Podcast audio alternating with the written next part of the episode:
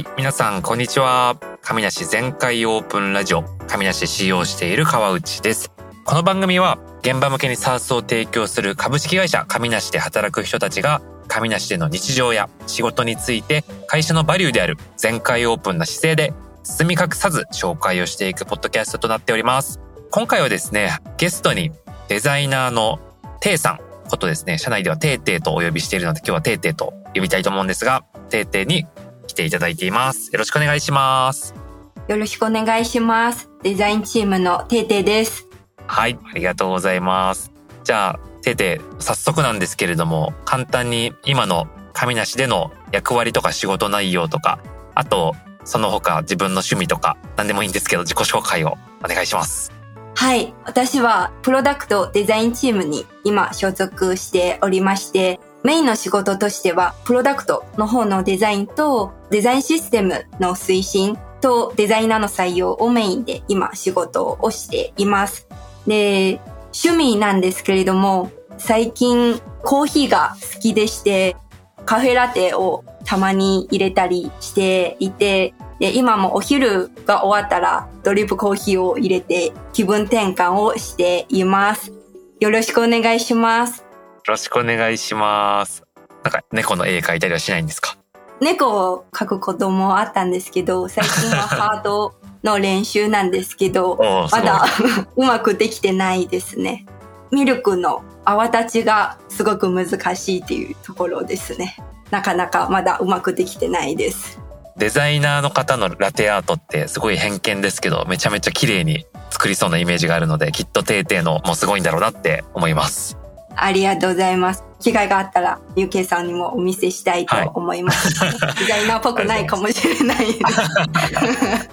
じゃあちょっとテーテーのこれまでのキャリアとかについても聞いていきたいんですけど、もともとあれですよね、出身は中国なんですよね。はい。で、そこから日本に来て就職して今に至るまでのキャリアみたいなのもざっと教えていただいても大丈夫ですか？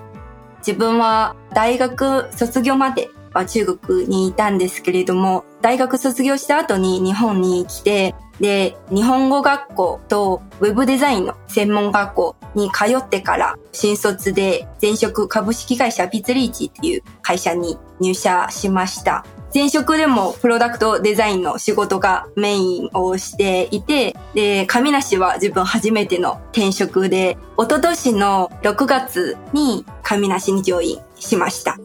ということは、一昨年だから入社してどれぐらいですかね？1年半ぐらいですね。じゃあ、神梨の社員が多分2、30人ぐらいの時に入ってもらってる感じですよね。そうですね。自分社員番号31ですね。うんうんビズリーチさんだと新卒で入ったってことなんですけど、どういうデザインを担当してたんですか？ハーモスっていう主に人事向けの SaaS サービスなんですけれども、新卒の1年目はそのハモス採用に関わるようなお仕事になっていました。で、その後、ハモス自体は事業としては拡大していて、ピープルマネジメントっていう領域に拡大していて、その部分の新規サービスの立ち上げに自分も参加して、ワンオンワンとか、あと評価部分のプロダクト作りに関わっていました。じゃあ割と今までも一貫して B2B の SaaS のプロダクトデザインっていうところでキャリアを積んできてるっていう感じですよね。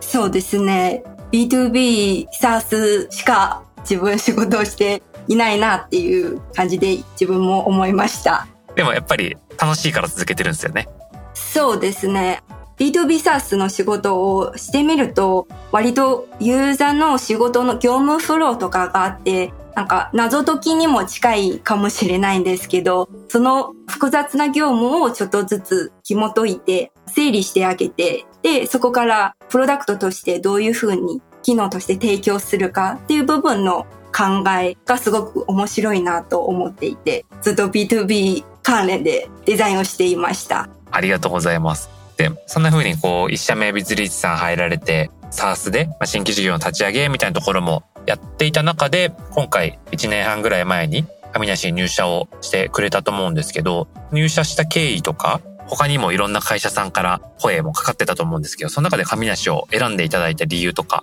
そのあたりってどんな感じだったんですか？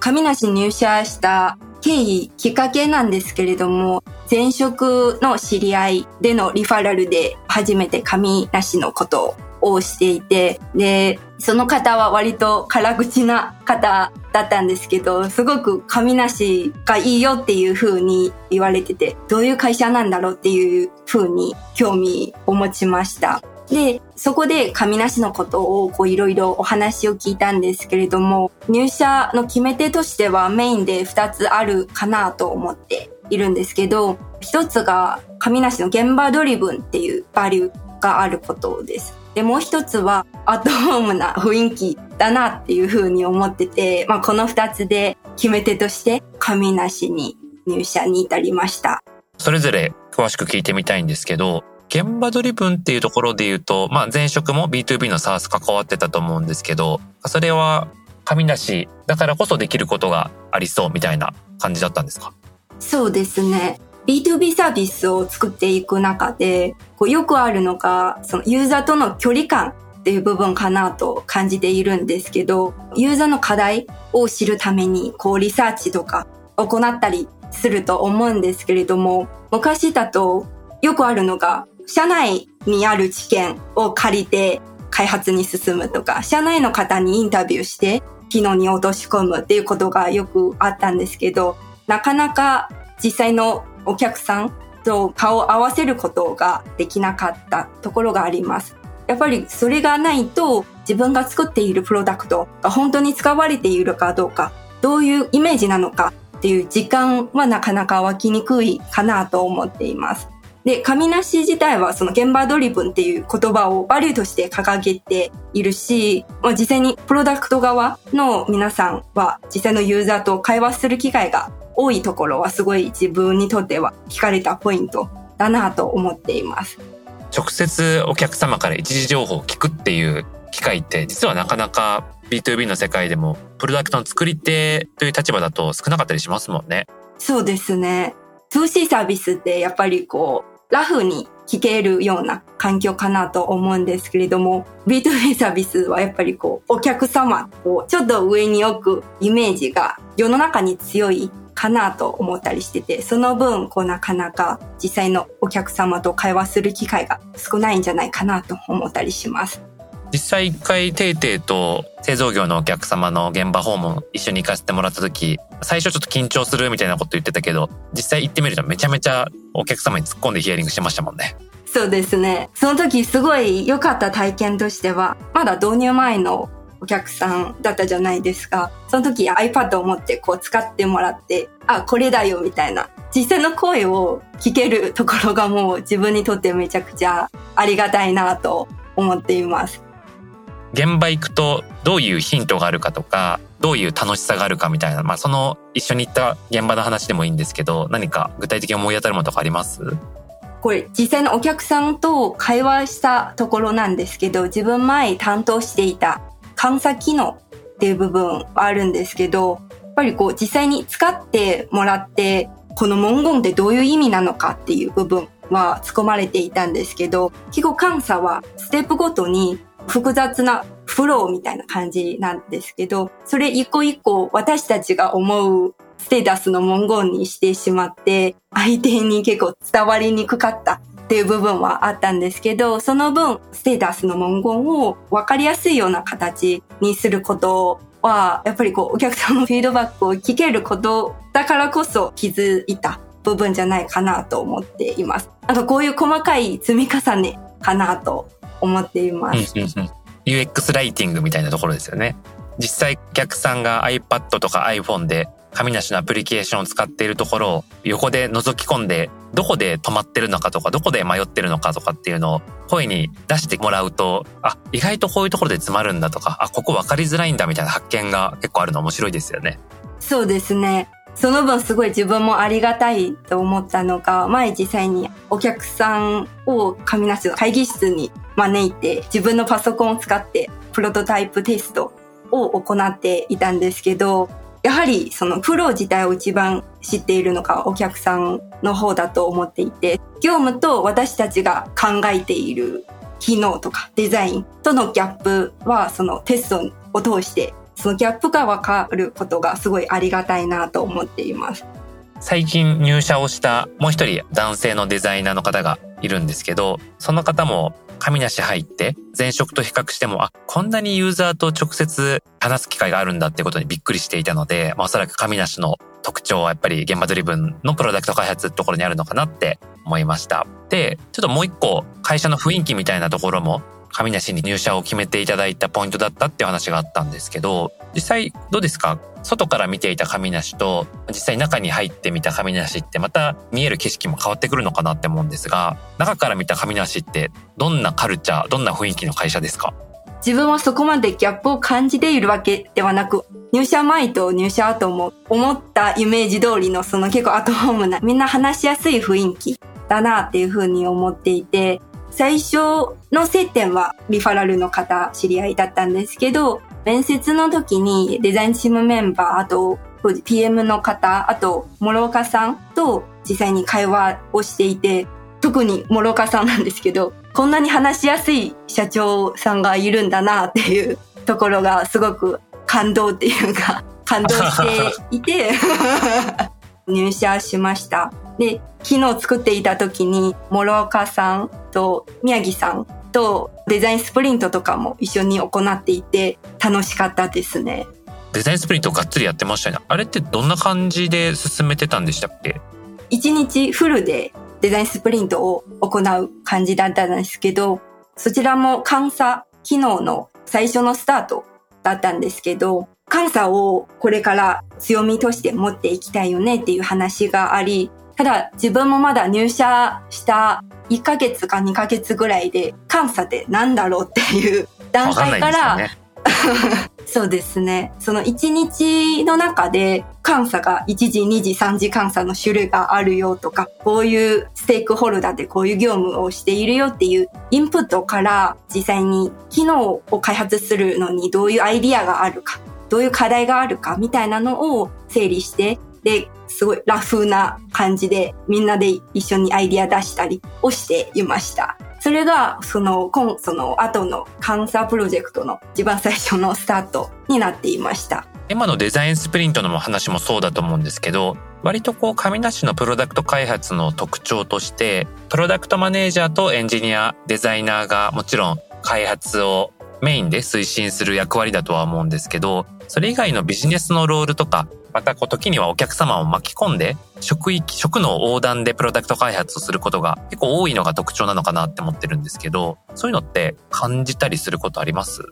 自分がプロダクト機能開発を担当していた時に、主に CS のメンバーと、当時まだ PM チームのメンバーは少なかったんですけど、主に CS チームのメンバーとデザインチームメンバー、あとエンジニアのメンバーと一緒に開発を行って、CS メンバーから直接課題をヒアリングしたり、その後何を提供するかの WAT の部分を一緒に検討したりすることができてて、結構ビジネスメンバーとの関わりが多いんじゃないかなと思います。CS チームのメンバーと担当のお客様先への現場訪問とか、まあ、リサーチをするときに、ユーザーインタビューとかリサーチの訪問設計とかも一緒に入ってもらってやることもありますもんね。そうですね。で、実際に一緒に CS とお客様先を訪問して、で、その結果をドキュメントにまとめてディスカッションするみたいなこともやってますよね。そうですね。当時は PM チームメンバーがいなかったので CS メンバーはこうかける PM みたいな役割で一緒に進めていたんですけど、設計の方もどういう仮説があるかを一緒に洗い出して、で、その後に自分が整理して、で、ヒアリングの方も一緒に臨みに行くような形でした。で、それを皆さんにわかるような形で Notion に落とし込んだりとかはしています。じゃ実際その上梨に入社をしてもらった一つの理由が現場ドリブンとか、その UX リサーチにも関われるっていうところがあったと思うんですけど、実際こう、新機能を開発するときとかって、そういうリサーチとか探索みたいなところにデザイナーってどれぐらい関わるもんですか？割とその上流からデザイナーが一緒に入っていると思っています。で、ただ、例えばヒアリングを行うときに設計と実施する人をまとめる人みたいな具体的な役割は最近割と柔軟的に PM チームのメンバーと一緒に共同している形かなと思っています。やはりこうデザイナーの中っていうのも多分皆さんそれぞれ得意、不得意の部分はあるんじゃないかなと思っていて、ただ割と自分はもうちょっとヒアリングの部分実際に自分もヒアリングしてみたいみたいな教師すればできるところかなと思っています。割とそのプロダクトマネージメントのチームとあとプロダクトデザインのチームって一緒に動くことが多くてどっちがどこまでやるかっていうのはその時々とか誰と一緒に行くかによって変わるよみたいなそんな感じですかね。おっしゃる通りです。ちょっと最後今のテーテの担当しているプロダクトデザインの仕事についてどういうポイントが推しポイントなのかとかですね仕事の魅力ってどういうところにあるのかみたいなところも最後聞きたいなと思うんですけど、何かありますか？はい。先ほどの話にも近しいかなと思うんですけど、自分がやりたいことを挙手すればできる環境かなと思っていて、リサーチの部分もそうですし、自分最近デザインシステムのプロジェクト管理みたいなイメージに近しいかもしれないんですけど、エンジニアの皆さんと一緒にスクラムを回していて、スクラムの運営とかも一緒に進めていて、プロダクトデザインに限らず自分がやりたいことであれば幅広く権限を持っていろいろできる環境じゃないかなと思っています。実際割と手を挙げたら後押ししてくれる人が多いですよね。そうですね。今自分のマネージャー、加工さんと結構こういうところをやっているけど、初めてなので困っているとか、初めて挑戦するところで、わからない部分もすごく相談しやすい、頼れる方がいて、結構心強いなというふうに思っています。はい、ありがとうございます。じゃあ、最後に自分に聞きたいことがあれば逆質問いただいて終わりにしようかなと思うんですが、何かありますか？プロダクトデザインチームに対してもっとこれできたらいいなっていうことはもしあればちょっと教えていただきたいです。今、神梨は一つのプロダクトをグロースさせるっていうことに取り組んでいって、もちろんそこは継続してこれからもやっていくんですけれども、次のステップとして、まあそれだけではなくて、2の矢3の矢となる新しいプロダクトを作っていくっていうことをやっていかないといけないと。なった時に、プロダクトデザインのチームがよりユーザーリサーチであるとか、新規領域の探索、あとは実際に仮説検証するためのプロタイピングとか、そういうことに取り組んでいく機会が増えてくるかなって思うんですね。正しいものを早く作るっていうことをやろうとした時に、そこのレベル感というか、そこをいかに強度高くやれるかっていうのはすごく重要になってくるのかなというふうに思っているので、その辺のプロセスを磨いていってほしいなというのは一つの期待としてはあります。ありがとうございます。そうですね。自分もこれから新しいプロダクトとか新しい部分の挑戦ができるのがすごい自分もワクワクしています。ありがとうございます。実際のテーテイが今頑張って作ってくれているデザインシステムとかもプロタイピングをしていく上ではかなり活用できそうですよね。おっしゃる通りで、ゼロからプロトタイプを作ると多分すごく時間がかかってしまう課題があるので、やはりデザインシステムがあるとより早くプロトタイプの制作を回せるところがすごくいい部分かなと思います。